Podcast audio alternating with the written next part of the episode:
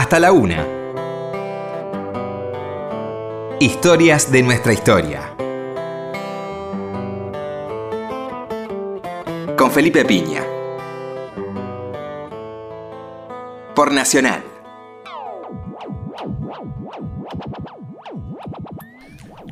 Hola, buenas noches, ¿cómo les va? Acá estamos nuevamente en Historia de nuestra historia. ¿Qué tal, Roberto? Hola, Felipe, ¿qué tal? Buenas noches. Bueno, hoy vamos a hablar con Ricardo Lesser, un querido colega. ¿Qué tal, cómo estás, Ricardo? ¿Qué tal? ¿Cómo estás? Bien. Eh, bueno, por muchos temas. Una cosa que mm, yendo a los colegios, como hago habitualmente, este, mm, me encontré con este material tan interesante que trabajan los chicos. eh, cuando Sarmiento era chico, cuando Belgrano era chico y cuando San Martín era chico, que me pareció muy interesante. Eh, primero quería arrancar en esta cuestión de la historia para chicos, ¿no? Es como cómo encarar una, una historia para niños eh, con todo lo que ello implica, ¿no? Que, ¿Cuáles son los, los parámetros y cómo, qué te planteas cuando escribís para chicos, ¿no? Eh, a ver, eh, hace muchísimos años yo escribía textos escolares como vos, claro. e incluso hasta las mismas La editoriales a veces. Exactamente. Pero para otra editorial, eh, un día me pidieron que desarrollara la idea de la vida en la colonia de Buenos Aires. Claro. Y entonces, bueno, lo pensé, era la época en que las reformas se estaba haciendo en los manuales, como bien sabes. Claro. Y, y todo lo que planteábamos era de alguna manera innovador. Y lo pensé, dije, ¿qué diablos hago? ¿Cómo me meto yo con este tema con un pibe, un pibe de esa edad? Para chicos de 8 años, precisamente. Aparte la ausencia absoluta de fuentes. La absoluta, absoluta. no existen. De los tenés- grandes tenés- desaparecidos de la historia son los chicos. Tenés que inventar. Más que las mujeres. Tenés que inducir en realidad. Yo lo que hago es inducir. Ahora, Claro. ahora, ahora te digo. Sí. eh, bueno, pues que se me ocurrió. ¿Y si algo cuando Belgrano era chiquito? Claro. Y entonces ¿cómo sería la, la- la vida de Belgrano, la infancia de Belgrano en Buenos Aires colonial?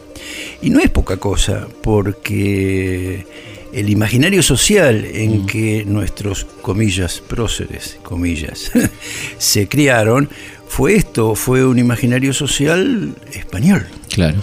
Este, cuando yo le digo a los chicos este, dónde nació Belgrano, que nació en Buenos Aires, me Ujú. dicen, entonces era Claro. argentino, contestando. No, Claro. era español. Claro. Porque además la mentalidad era española, porque las familias eran españolas, porque en la escuela los que iban les enseñaban que el rey era, era, era Mociner. Absolutamente. Entonces, este, cuando me metí en eso, sentí que lo que podía hacer era transmitirle a los pibes la sensación de que el prócer Mm. no era una estatua. Claro. Primero que no, no, no nació grande, ¿no? Primero que no nació grande. Que no es una pavada. Si vos lees cualquier cosa, para Claro. empezar, para empezar el propio Mitre, que es, el, Mm. como sabés, el que Sí. nos inventó la historia, eh, Nunca mejor dicho. eh, Mitre no tiene ninguna alusión a la, a la in- infancia de Belgrano este, en, en su eno- enorme Sí. libro sobre Belgrano. Pero la menor. Este, no ha pensado para nada en ese tema. Escasas menciones con lo de San Martín. Escasas menciones. Escasas menciones, no, no, no demasiado. Sí. Este, ¿Y por qué? Porque dice don, don Bartolo que eh, él había ido al seminario de nobles. Claro. era una ridícula Sí, falsedad. Bueno, absoluta. más- Falsa hasta que nos costó un problema diplomático en un momento dado. Ah, sí, no sí, sí, en los años 30 le pide los papeles al seminario, el seminario. Acá nunca, perdón, pero acá nunca, nunca estuvo, ni pasó por la puerta, ¿no? Claro. Sí. Bueno, pues eh, volviendo al tema. Pero aparte que interesante, ¿no? Que necesitemos que haya sido noble San Martín. Ah, sí. Necesitamos Ah, que sí. estuve, haya estado en el seminario de nobles. Y todo lo contrario. Claro. Su padre, Juan de San Martín, era pobre, Ah, pobre, claramente. pobre de solemnidad. Absolutamente, absolutamente.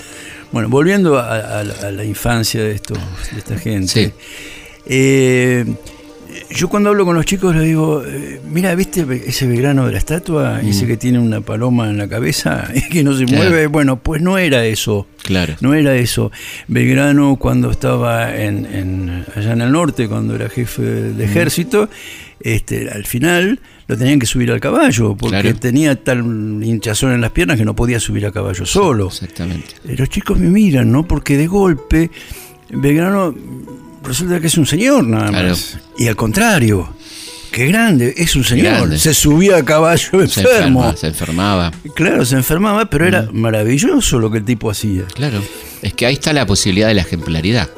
Cuando vos hablas de una persona perfecta, semidios, no lo podés imitar. No, no, no- funciona la ejemplaridad. Exacto. Yo no voy a imitar a un, o seguir el ejemplo de un perfecto Exacto. si soy una persona Es, imperfecta. es imposible. Claro, claro. Pero en cambio, si lo bajás a, a la realidad concreta, carne y hueso, claro. y decís, este, uno de los capítulos eh, en, en mis libros en general tiene que ver con el tema del miedo. Porque. Tema son- muy infantil. Claro, son chicos de Infantil, 8 que años. quiere decir, la palabra infantil habrá que reformularla, me parece, ¿no? Quiere decir muy importante. Mm, Que claro. que eso sea infantil como si es algo infantil, ¿no? Pero infantil es constitutivo de nuestras vidas, lo infantil, ¿no? Más vale. Pues sabes que eh, el otro día hablábamos este, de dónde viene la palabra infancia. ¿Sabes qué quiere decir? Sin voz. Ah, no digas. Sin voz. Eso no lo sabía. ¿Viste? Es tremendo. ¿No? Sin voz. O sea, el, el- niño no tiene, no tiene voz. digamos. Bueno. Están en problemas los coros de niños, ¿no? En este sentido. Pero, pero digo, qué, qué impresionante que se haya designado al niño como alguien sin voz, ¿no? Bueno, cuando yo le cuento a los chicos que eh, no había, por ejemplo, ropa para chicos, Claro. que, que los chicos se vestían como señoras y señores en mini- miniatura, se me quedan asombrados, Claro, ¿no? Porque, porque efectivamente no tenían voz. Eh, la idea era que, la idea un poco bruta era que hasta los siete años los chicos morían como moscas, efectivamente morían Claro. como moscas, en los, en los partos no había la menor asepsia, de modo que morían muchísimos recién nacidos, pero además este, las, las, eh, las pestes que había y demás este, limpiaban muchos pibes, de modo que llegar a los siete años ya era algo. Totalmente. Y a los siete años tenías una cortita infancia, porque a los 12 ya eras un hombre o, o- o una mujer. Claro. Dicho así, mujercita, hombrecito. Exacto. Como un elogio, ¿no? Exacto. Entonces, vaya si no tenían voz, no Claro. tenían voz de ninguna manera y no la, tu- no la tenían aún después de, de- de llegar a la pubertad y ser hombres y mujeres grandes. Y no tenían existencia tampoco, porque no hay registros de la infancia prácticamente. No hay, no hay, prácticamente a mí no siempre me, sueño con hacer un libro de historia de la infancia, de, que no hay fuentes. No, no. Son muy colaterales, este, muy... No, no, tenés que inducir. Hay que inducir que es lo que haces en tus libros muy bien, ¿no? Mm. Este, bueno, hablemos de... mm, Pero bueno, estábamos hablando de esto de escribir para niños que a mí me pasa, a vos también, la enorme responsabilidad que implica, ¿no? Y, y lo difícil que es el público infantil. difícil, lo muy difícil, lo, in- lo inteligente, ¿no? Lo, lo lindo que es ese público y, y cómo te escucha. Pues yo creo que la responsabilidad está en, en esa escucha tan atenta, ¿no? Como, como te miran y como, ¿qué, qué le vas a decir, no? Que eso es, este, a la hora de escribir, es, interpela muy bien, me parece, ¿no? Mira, vos y yo tenemos una, una- un privilegio por sobre otros escritores. Y es que yo puedo tener un mano a mano con mis lectores. Claro, hermoso. Y eso es increíble. Hermoso. Pero las cosas que me pasan, es increíble. Es un público fantástico, el público infantil es...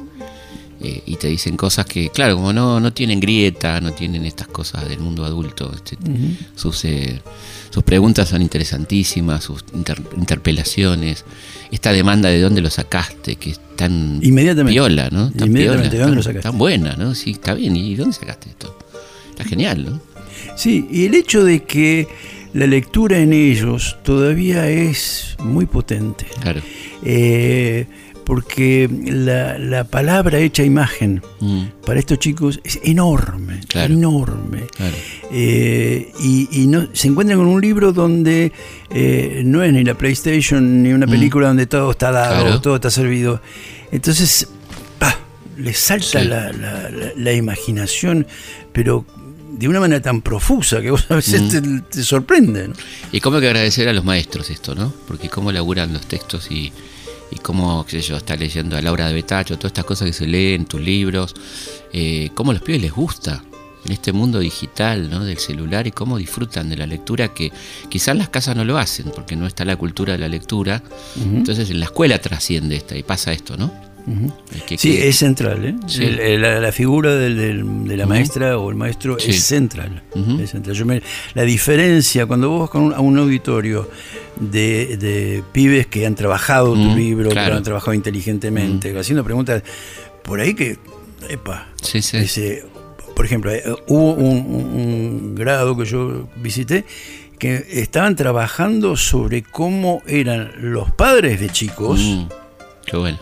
Y cómo serían ellos chicos padres. Genial.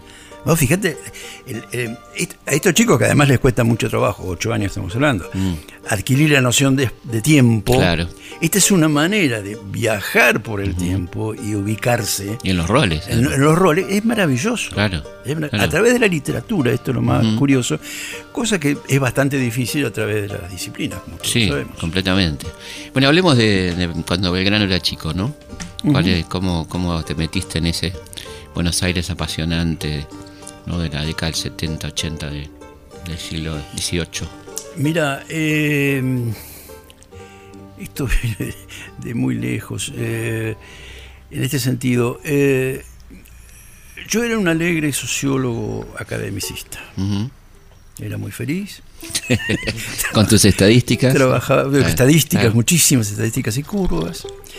Este, hasta que un amigo me pidió que lo ayudara en, en un libro que estaba escribiendo. Y yo le dije, "Ven, escúchame, yo me voy a meter con, con Vértiz. Mm, Me gusta Vértiz, pero me gusta Vértiz por una cosa muy particular y es que eh, Vértiz es muy, eh, muy milico. mm. Vértiz era un milico. Reglamentarista, ¿no es cierto? Uf, era- era- Mexicano, recordemos. Exacto. Mm. Eh, entonces dije, voy a meterme con la antinomia de, de Ceballos, que es Claro.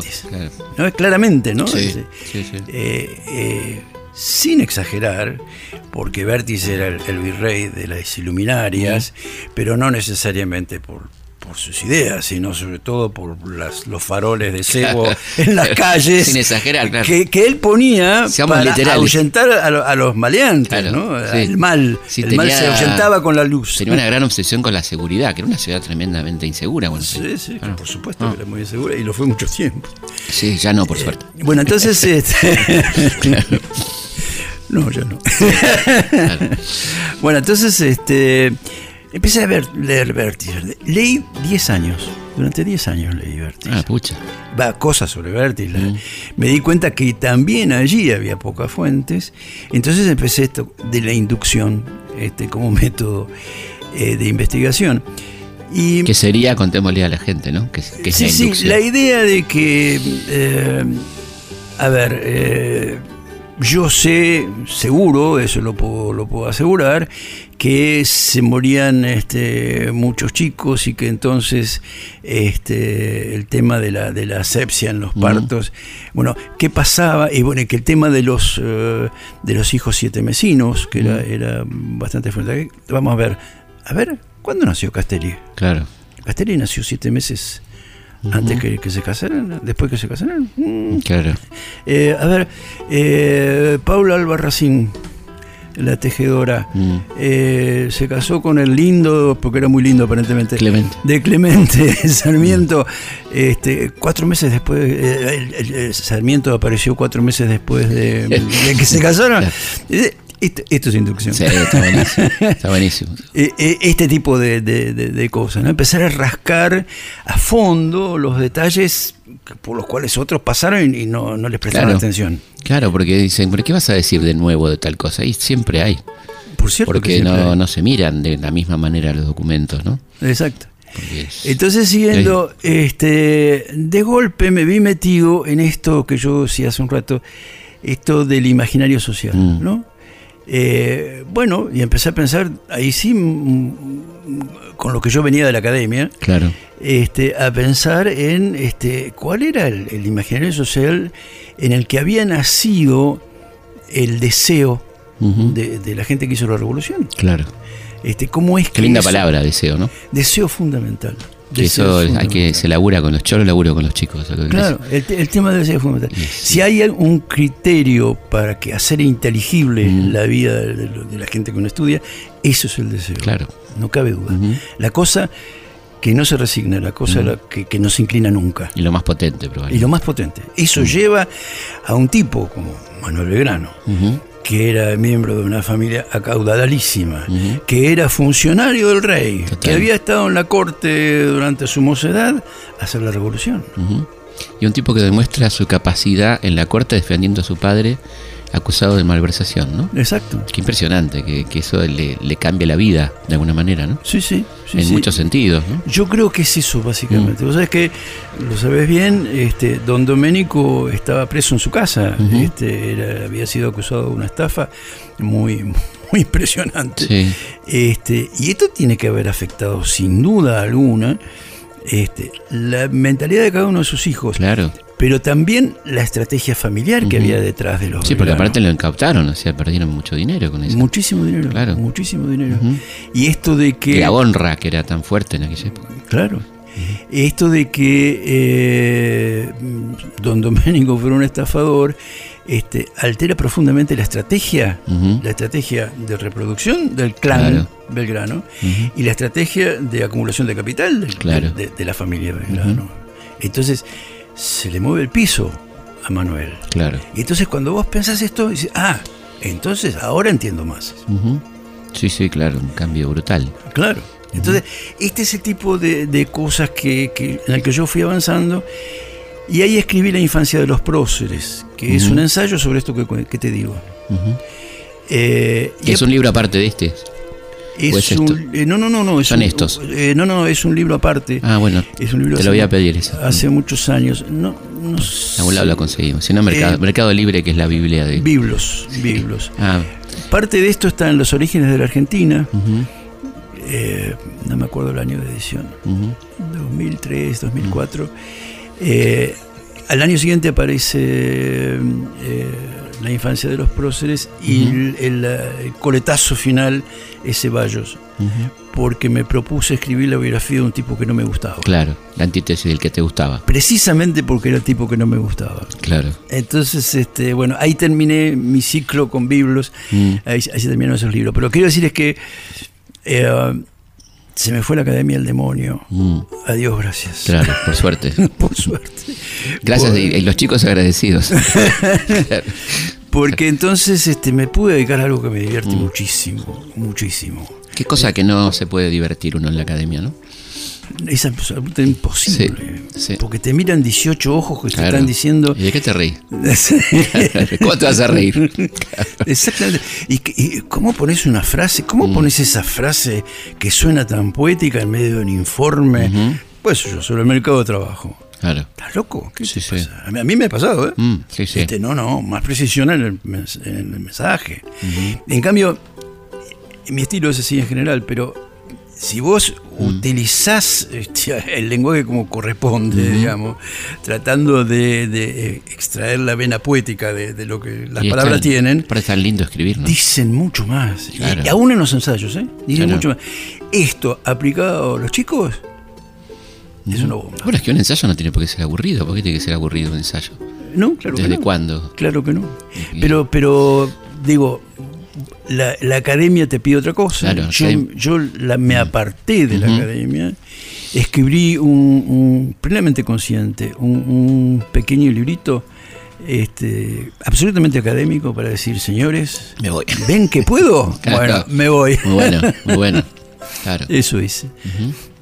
Bueno, y hablando de la infancia de los próceres, primero, ¿por qué te, te gustó tanto y te interesó tanto el tema de la infancia, ¿no? ¿Por qué esto de la infancia? Alguien dice que, que la infancia es la casa. Mm, El lugar donde uno desarrolla sus experiencias primeras es la casa. Y eso me, me pega fuerte a mí. Eh, por eso, entre otras cosas, Claro. estudio también el tema de la casa, la historia de la claro. casa. Eh, la infancia es, primero, el lugar de la herencia. mm, Eh, todavía en, este, en esta etapa del, del Buenos Aires colonial, el mandato paterno cuenta. mm, y mucho. cuenta de una manera infernal. Por cierto, también cuenta hoy, ¿no? Sí, hay, sí. hay un mandato eh, paterno que está flotando en el aire, vos Mm. a veces ni siquiera lo reconoces, pero lo hay.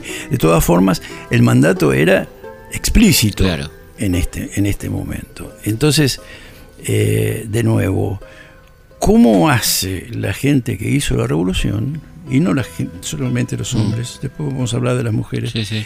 Eh, ¿Cómo hacen para quebrar ese, ese Mm. mandato?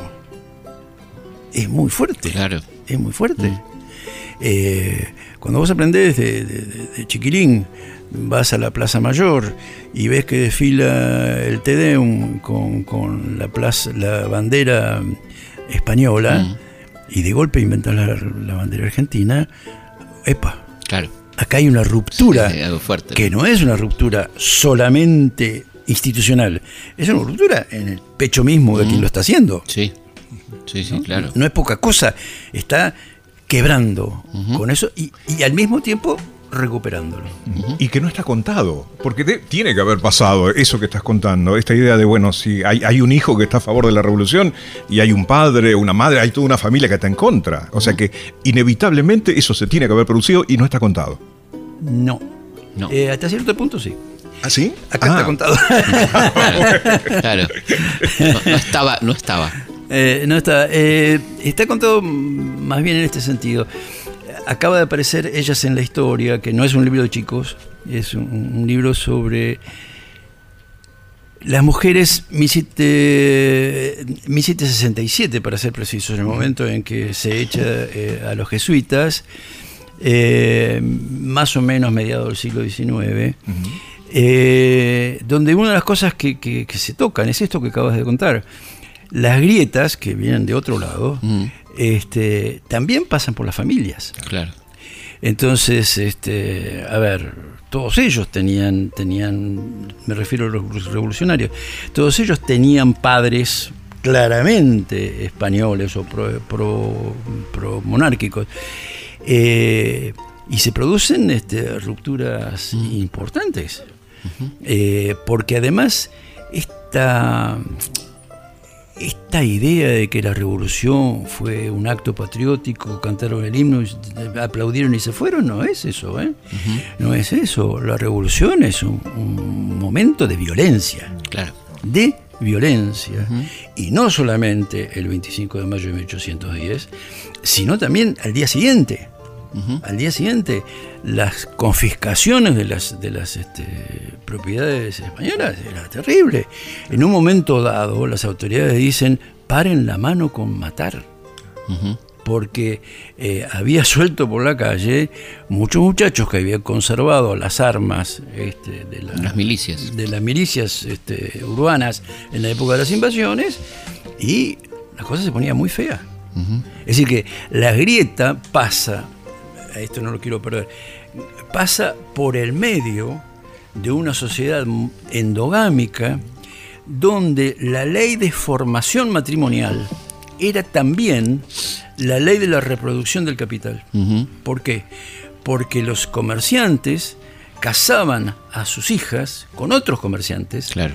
de manera que los clanes familiares eran también, es decir, clanes familiares como por ejemplo Basa Bilbaso Ascuénaga, eh, Belgrano Castelli, eh, Santa Coloma Ascuénaga, eran estos clanes el, el modo en que el, el capital se reproducía, no solamente la gente, sino también el capital. Claro.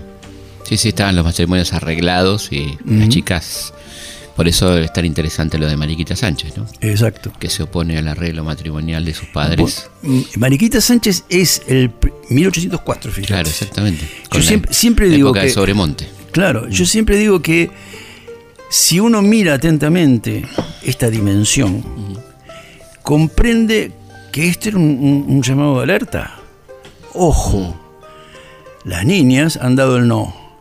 Y el no, El no de las niñas. el no de las niñas, Mm. eh, esto significa no solamente eh, que, que- que la mujer se, se opone, a la mujer reclama su propio cuerpo, porque hasta entonces el cuerpo era el cuerpo del linaje, Claro. el cuerpo de la familia, Usado como, ¿no? claro. Mercancía, digamos. Una mercancía. Una mercancía, una moneda de cambio. Y uno no podía decir pío, Nada, o mujer, nada. absolutamente nada. Y mariquita significa, uno, recuperar el, el reclamo sobre su propio cuerpo. Y dos, de nuevo, significa la, la primera grieta importante en este sistema social basado en las redes de parentesco Claro. y solidaridad de clase.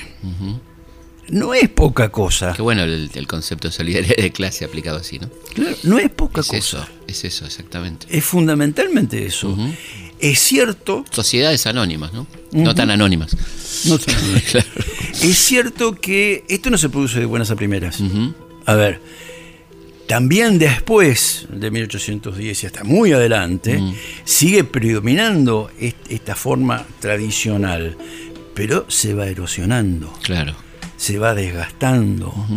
Eh, después de las guerras civiles, que, que es otra de las formas de las grietas, eh, después de las guerras civiles, este, no es que las familias tradicionales y la tradicionalidad misma haya desaparecido, pero la modernidad está empezando a aparecer fuerte Claro. en el horizonte. Sí, y sí. empieza en el cuerpo de las mujeres. Totalmente. Aparte, mm, qué mal la pasaba la mujer, ¿no? En estas, en estas guerras, eh, siendo quedando sola con los chicos, este, bueno, como lo había pasado en las guerras de la independencia también, ¿no? Cosa de la que no se habla.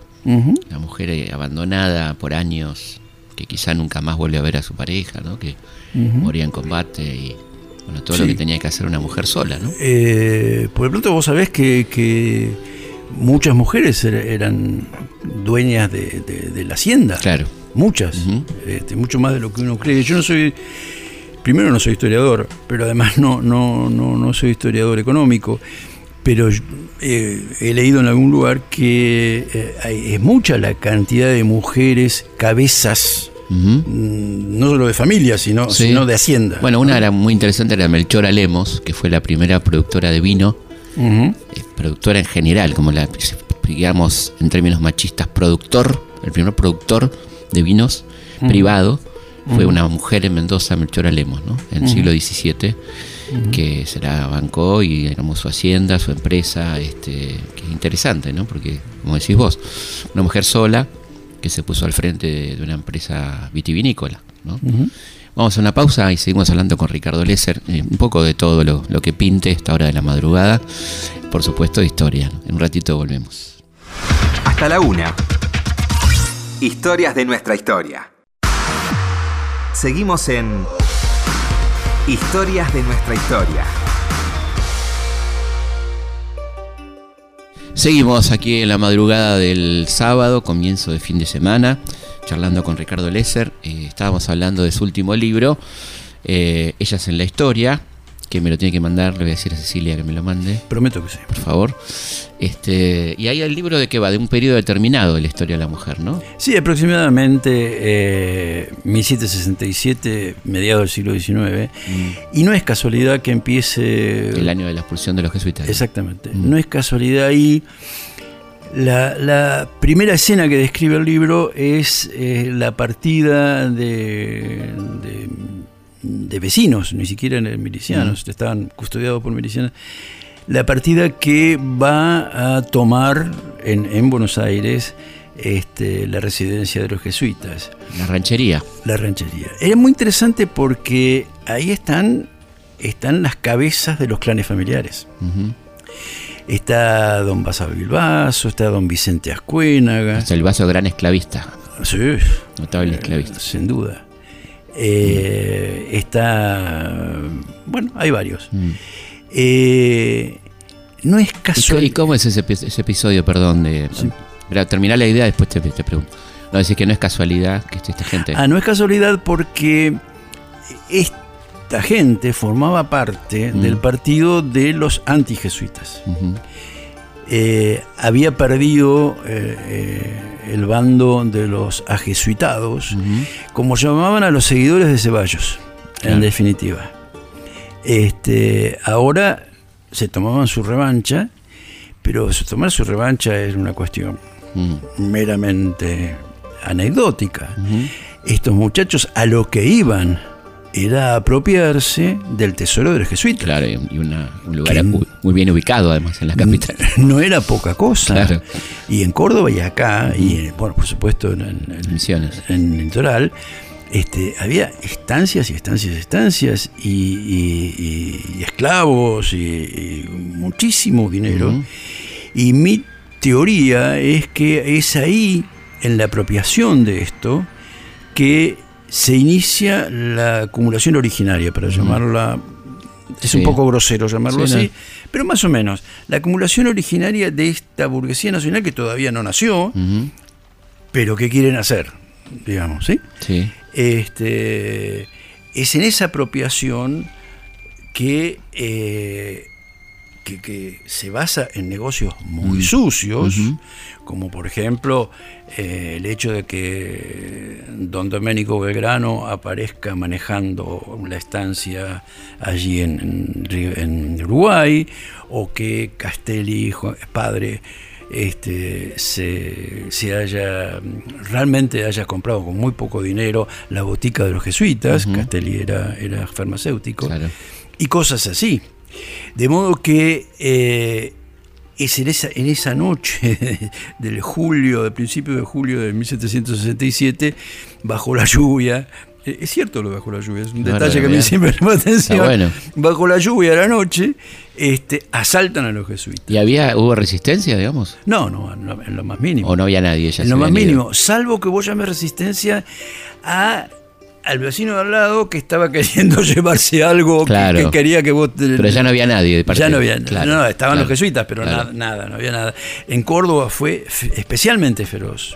Cayeron a saco. Claro. A saco. Hubo un obispo que se llevó un altar entero y la puerta de una iglesia. Era, era así. ¿no? Era así. Saqueo. Y todo esto en base a un mecanismo monetario curioso.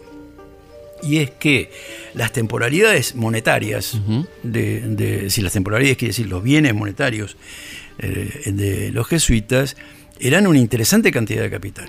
Entonces, Aparte de grandes administradores, los tipos. Muy fantástico, buenos negociantes. Grandes organizadores. Sí. Este, entonces, ¿qué pasó? Las temporalidades daban crédito.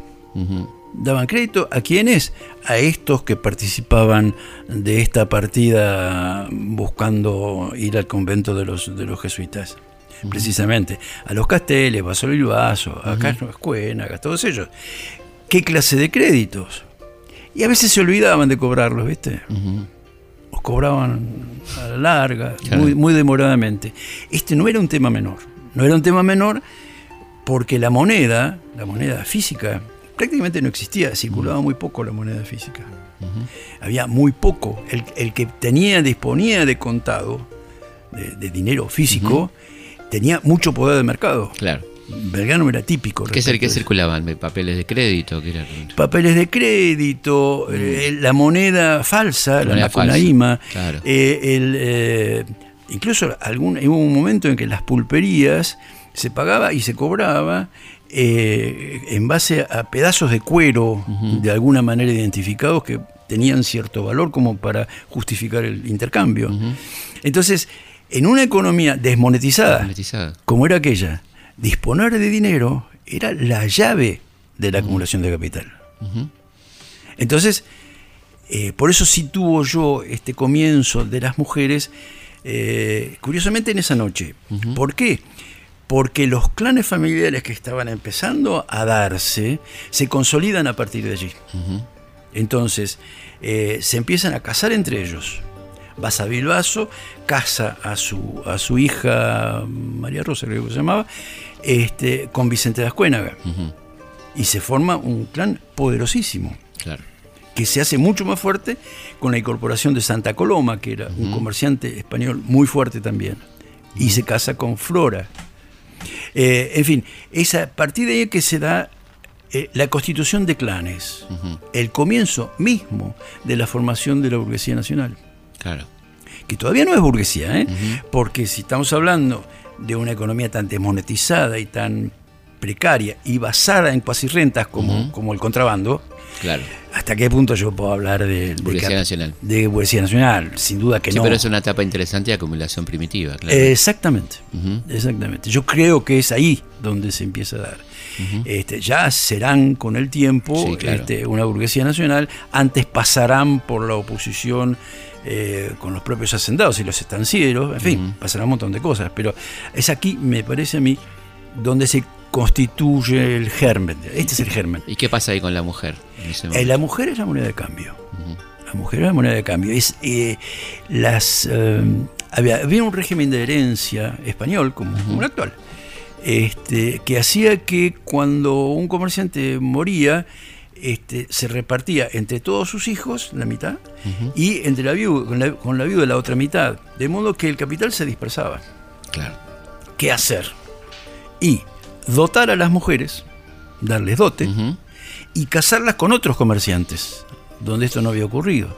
Entonces, el clan en sí mismo se enriquecía pese a la dispersión que imponía Claro. la herencia. De modo que las, eh, las, eh, lo- las familias crecían por, eh, como, un, como un árbol, por Claro. el lado de las mujeres, no por el lado de los varones, Y generalmente se casaban con varones grandes, de edad, digamos, de mucha edad. de mucha edad. De mucha edad. Pues ya Eh, tenían que tener el capital consolidado, digamos. Eh, claro, eh, un buen ejemplo Claro. es Cecilio. Ah, se me escapa el nombre, tengo muy mala memoria, por eso escribo, para no olvidarme. bueno, un, un tal Cecilio. un tal Cecilio es este el que le eligen como marido de, de Mariquita. Este el tal Cecilio, sí que se llama Cecilio, no importa. eh, tenía 50 años, Mariquita tenía 14. Sí, Diego, ¿no era Diego? no? Diego, Diego, ahí está. Cecilio Diego, es el padre. Ahí está. Sí, Es Diego. por eso, por eso Sí. me hacía ruido. Sí. Eh, Diego. Diego, Diego Arcos. Diego Arcos. Diego Arcos era el tío político de Mariquita. Era, es muy raro esto. Era el cuñado de, de- de la madre de Mariquita que había quedado viuda. Claro. Raro como se dice eso, pero es así. Bueno, eh, Diego, Es el Diego. designado. El designado. Diego, que era panzón y viejo, porque a los 50 años eras muy viejo, Sí, se te habían caído los dientes, pasaba un montón de cosas. Este, eh, además era jugador. Ujú. Es decir, que el padre había dicho que no le prestaran dinero a, su, a su hijo porque Claro. él no estaba dispuesto a respaldar su deuda de juego. Cosa que Mariquita estaba al tanto de todo esto. Por supuesto que todo eso lo sabía. Bueno, volviendo al tema, este, no había tu tía, vos no podías decir que no. De nuevo, cuando Mariquita dice que no, Mm. diablos, algo está pasando. Encima enamorada de, de este personaje, ¿no? De Thompson. ¿no? Enamorada del personaje. Eh, Estas cosas de chicos, ¿no? Era su primo. Mm. El primo. Thompson era, era lindo, era sí, lindo. un tipo pintón, aparte hacen todo, lo, lo mandan a, España, les, lo sacan del medio, ¿no? Sí, sí, sí. Una cosa tremenda. Sí. Pobrecita Mariquita, ¿no? Este, bueno, más o menos. te, te voy a decir por qué hay más o menos.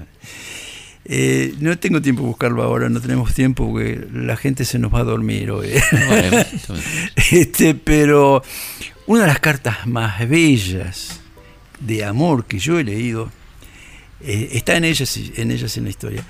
Eh, es la carta que le manda Mariquita al sirviente de Martín Thompson, en, que está en ese momento se acaba de embarcar para venir a Buenos Aires. Martín Thompson está loco. Claro. Le dio esa locura, andá ya Sí. saber por qué vaga- vagaba por las calles, Sí, sí. Este, loco como un, como un plumero. Eh, la carta de amor dice, cuídamelo, Ujú. cuídamelo. Sí, me acuerdo, es hermoso. No, no dejes que tenga las camisas sucias como un loco. Sí. Es bellísima Es esa esa carta. carta. Esa carta la Es escribió cuando ya tenía recontramores con el cónsul con que se casa. Con Benville. Exactamente. Ya, ya eh, en el momento que escribe la carta, eh, se encontraron unos, uno- unas alianzas, unos anillos, donde están las iniciales de, de Melville y, y de, y de Mariquita, este, con fecha anterior. Redatada. Anterior. Claro. Entonces, este, sí, Mariquita. No, pero yo digo la primera etapa, ¿no? Cuando, cuando Mariquita era- amaba. Claro, la primera am- etapa. la sí. amaba- Lo amaba sin Cuando duda. lo separan de él, digo, al principio, ¿no? En el corte hablábamos de deseo. Sí. Eh, Mariquita era maravillosa, entre otras cosas, porque le gustaban mucho los tipos. Claro. Mucho. Sí, sí. Este, hay una famosa escena, no sé si, si, La de momento para Sí, contarla. porque la de estamos fuera de horario profesional menor. Ah, Con- bueno, contala, aleluya. contala. Aleluya. Este, Mariquita está exiliada en, en- en- en- en Montevideo. Montevideo. La va a visitar este, Sarmiento y se ve que era muy seductora la vieja. Ya era vieja, no me Sí, acuerdo claro. qué edad tenía, pero era mujer grande. Este, linda, ¿no? Una la ve el agarrotipo, eh, muy linda. Este, y se- seguramente muy seductor, un hablar muy, muy, muy desplegado. Claro. Y Sarmiento cuenta que tuvo una erección. Sí, es increíble, ese relato es genial. Es genial. Y, y Mariquita se moría por Esteban Echeverría, Claro. que era mucho más joven Y que re ella. pintón, Echeverría. Vaya si era pintón. Muy pintón. Este, se, tipo- se moría de ganas. Debe ser muy interesante, ¿no? porque uno- por lo que uno lee de Echeverría parece ser un tipo, Sí. un suicida interesante, un tipo Sí. que siempre se quería matar, a punto de matarse, pero... pero- bueno, eh, de todas formas, Mariquita es de alguna manera el prototipo. Claro. La Eh, mina, ¿no? Es la mina. de Es esta- la, la mina, La de- mina de esta del época. periodo. Sí, sí, sí, sí, sin duda alguna. Y aparte duda. atravesó toda la historia, ¿no? Y esa cosa tan eh, impresionante de, de la despedida de Juan Manuel, ¿no? Cuando le dice que se va para no, para no pelearse. Para no pelearse. Claro, porque Sí, sí. Bueno, hay una anécdota que yo, yo no, no puse en ellas en la historia porque me pareció excesiva. pero, eh, y no estoy seguro de, de acordarme de los nombres, pero no Mm. importa.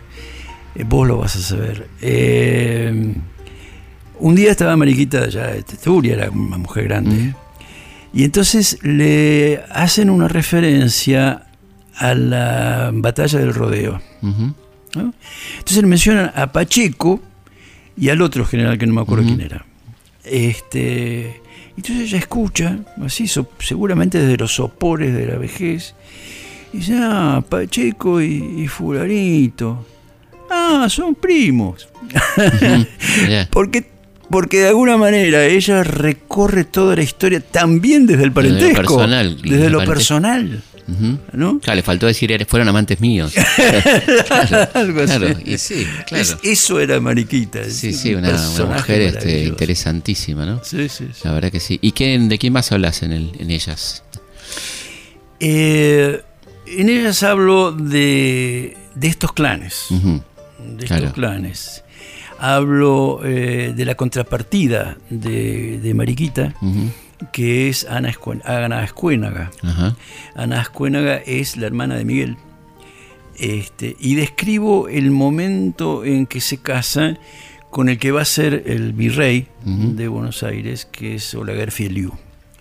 Lo describo porque es muy interesante, muy interesante. Ana Eugenia Criolla. Nacida acá. Claro, claro. Acá. Es la primera virreina criolla. Claro. Eh, es interesante porque vos ves los personajes, ¿no? Un personaje es el cura. El cura tenía una, una, una o un secretario, un secretario que eh, alguien lo sorprendió orinando sentado. Ah. Llamó un poco la atención.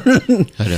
Costumbre rara. Costumbre rara para un, para un secretario de la curia. Ujú. Este, y bueno, se, se- se- descubrió finalmente que era Leocadia, Ujú. no era el secretario. Mirá, Mira, esta estaba en ese, en esa, en la iglesia de la Merced en ese momento. impresionante. Otro que estaba era Francisco de Paula Sanz, Ujú.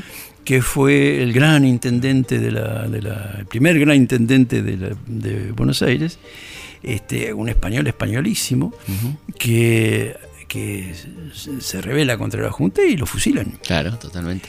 Este, y el propio Sancho Quisaca.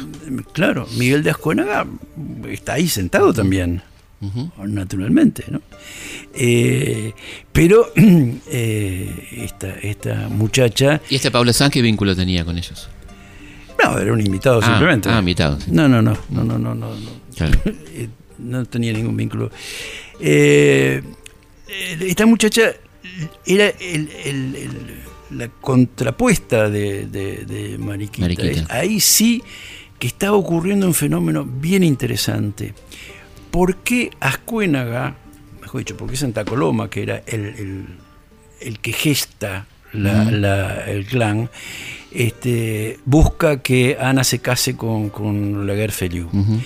porque intercambian plata, como familia, plata, y el prestigio de un oficial de los ejércitos reales a ese nivel.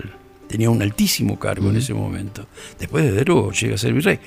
Entonces hay un intercambio que empieza a necesitar los, este clan porque está empezando a transcurrir su afianzamiento y su evolución hacia ser un- un- un- una parte, un sector de la burguesía que vendrá, que es la necesidad de capital simbólico. Claro.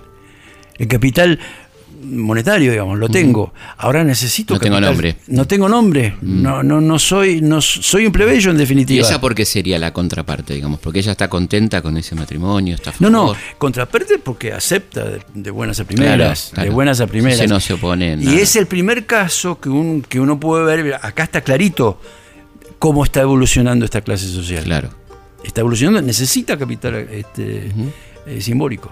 claro, totalmente.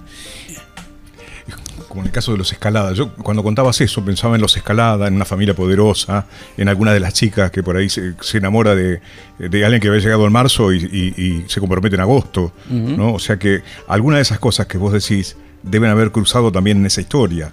¿Eh? con respecto a un grupo poderoso, Sí, el nombre. la patria que nace, ¿sí? la necesidad de ese capital simbólico. Sí, indudablemente el, el matrimonio entre San Martín y Remedios tiene que ver con esto. Alguien dice que esto es una estrategia de San Martín. Claro. Y no es improbable, para nada. Lo que es curioso es el rol de los Escalada. Eh, Antonio, el padre de Remedios, en esta noche que yo les contaba, no está del lado de los eh, antijesuitas, sino de los ajesuitados. Eh, de modo que eh, para dar vuelta en el aire, no sé cómo hizo, este, pero dio vuelta. Y es curioso porque tanto él como su hermano eran hijos naturales. Este, lo cual no era nada raro en, en el Buenos Aires colonial desde ya. Este, pero fueron este, reivindicados como, como sus propios hijos ante eh, Madrid este, por el padre.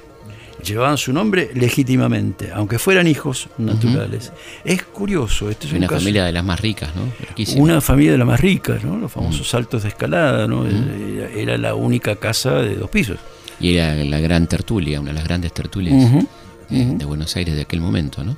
Pero qué, qué época, ¿no? Para la mujer, qué época tremenda para la mujer, ¿no? La que estamos hablando. Sí, sí. Eh, no hablemos de las mujeres de- del pueblo bajo, como Que de las que, no, ¿no? de las que no tenemos datos. de la que no hay dato alguno. Yo lo, no lo que pude extraer fueron eh, datos de hospitales, de, de, bueno, las situaciones que pasaba estas mujeres, ¿no? Mm. La casa de expósitos y toda esa cosa tremenda, ¿no? Esa vida marginal de la mujer, ¿no? Sí, Porque hay, hay una imagen eh, completamente falsa, ¿no? La mujer en la colonia y es una señora rica. La Claro. imagen. Imagen eh, rodeada de sus esclavas y. Eso te eso. lleva efectivamente a la falta de... Cuando yo hablo de ellas en la historia, este, yo sé que estoy cometiendo esa falta, digamos. Hay, hay- hay una enorme parte de la población que, Claro. que no me aparece. ausente. La- la- tengo una ventaja. Mm. Adiós, gracias. Dios, o quien fuere. Este, tengo una ventaja y es que tengo la literatura. La claro, literatura para chicos. claro. Eh, en- yo estoy escribiendo ahora eh, Los chicos de Mayo, que es un libro Qué lindo. eh, para chicos, ¿no? De, de- para chicos de 8 años. Este, que es la semana de mayo, vista día por día, este, a través de los ojos de alguno de esos chicos. Los chicos que son chicos en ese momento. El primer capítulo se llama Pedro, porque es, eh, el protagonista es Pedro Castelli, el hijo, Claro. el hijo de, de Castelli. El futuro degollado. El futuro de Goyán Dolores, pobre. Eh, hay varios. Sí, sí, sí. Pero este es uno puntual. Y la gente cree que la- el pueblo Castelli y la ruta 2 es por Juan José, pero es por Pedro. Bueno, Obviamente. Claro. Eh, bueno, decía, uno de los personajes Mm. este, que aparece en este libro es Pío. Pío es, en realidad, es, es un- una especie de reinvento a partir de eh, Pío Rod- Orencio Pío Rodríguez, que eh, Saavedra cuenta que durante las invasiones inglesas este, lo agarra un cañonazo y le, le deja justamente en la pierna y le deja hilitos colgando, la pierna ya, Mm. ya, no, ya, ya no está más, casi. Este, y él sigue luchando, ¿no? Y, y- y Saavedra este, habla encomiásticamente de él y de la lucha de los americanos, ¿no? Un gran gesto de Cornelio Saavedra que no es tan simpático a mi juicio, No. por lo menos. Para nada. Acá no, no es muy querido. No. En esta casa. No, no, este, a mí tampoco, en fin. Pero más allá de eso, a mí me impresionó mucho esto y, y escribí un cuento es- que es este, Pío, donde este, este personaje reinventado. Le ahorro a los chicos Mm, este, sí, claro. algunas cosas, eh, pero es uno, ya, ya está mutilado, este, y, y vive en el barrio del tambor, porque además es mulato, eh, y entonces va junto con, con Pío, su hijo, caminando por el camino real este, hacia la plaza. Es el 21 de mayo. Eh, 20 21 de mayo, bien digo. El día de la Legión Infernal, digo. Exactamente. Mm. Entonces, este, van caminando y se le van sumando gente del pueblo bajo. Claro. Se le va sumando la gente que es este, estibador en el puerto, un herrero, este, la gente del matadero que queda Claro. ahí cerca, y se van sumando. Y llegan a, a la plaza, se derraman como un río sobre, sobre la plaza y se encuentran con los infernales de Claro. Beruti. ¿no? Es el pueblo, Qué lindo. es el pueblo. Y es mulato. ¿no? Claro. Y entonces, esto me permite este, la literatura. Hablar de estos personajes que están ausentes. Hay, hay una anécdota que yo recogí, no sé si es cierta, ¿eh? la recogí de Vicente López, el, hijo. El hijo cuenta- eh, ah, tiene un librito chiquito que se llama Semana de Mayo. Sí, claro, la gran semana de mayo. Exacto. Que pone todos anónimos. Exactamente. Sí, sí. Sí, es muy curioso. Sí, totalmente. Sí. Eh, pero una de las cosas que cuenta es que el día anterior el virrey Cisneros le había dado este, a los oficiales y a los suboficiales respectivamente un reloj de oro y 100 pesos. En mi cuento, el, el- el sargento, este, cuando termina el acto y finalmente sale Saavedra diciendo Mm. que han dado, han- el, rey, el virrey ha concedido el cabildo abierto, eh, se vuelven por el camino real, pero no antes de el, el- el padre de Pío agarra los 100 pesos y los tira al foso, como una muestra Claro. de desprecio Claro. le- eh, hablé de este tema porque eh, creo que la única manera de hablar de los que de los que eh, no hay registro, Los nadies. los nadies, es esta, Ujú. ¿no? Es esta, con toda verosimilitud, ¿eh? porque yo tomo personajes que tomo de, de las situaciones reales. Es muy linda la palabra verosimilitud, porque quiere decir otra cosa que verdad. ¿no? Vos Está sabés bueno. que si a, a un chico le escribís sin verosimilitud, te pesca. Claro, Te pesca, te agarra en el aire, claro. rápidamente. Totalmente. Tenés que ser verosímil, si no. Claro, verosímil que no es verdad porque estás hablando de una ficción. La verdad es otra cosa, ¿no? Que no sabemos muy bien qué es. Pero bueno, pero no es esto. Bueno, Ricardo, un placer. Muchísimas gracias. No, gracias a vos. Y sigamos, sigamos disfrutando de nuestros queridísimos, enormes lectores pequeños de las escuelas que tan lindo la pasamos, ¿no? Cuando Mm. vamos ahí. Bueno, nos vamos a encontrar aquí la próxima semana, como siempre, en Historia en nuestra historia. Hasta la próxima. Historias de nuestra historia. Conducción, Felipe Piña. Co-conducción, Roberto Martínez. Producción, Carlos Suoski. Archivo, Mariano Faín. Edición, Martín Mesuti. Martín. Sueñan las pulgas con comprarse un perro. Sueñan los nadies con salir de pobres. Que llueva un día de pronto buena suerte. Pero la buena suerte no llueve así. Ni hoy, ni mañana, ni nunca. Ni hoy, ni mañana, ni nunca.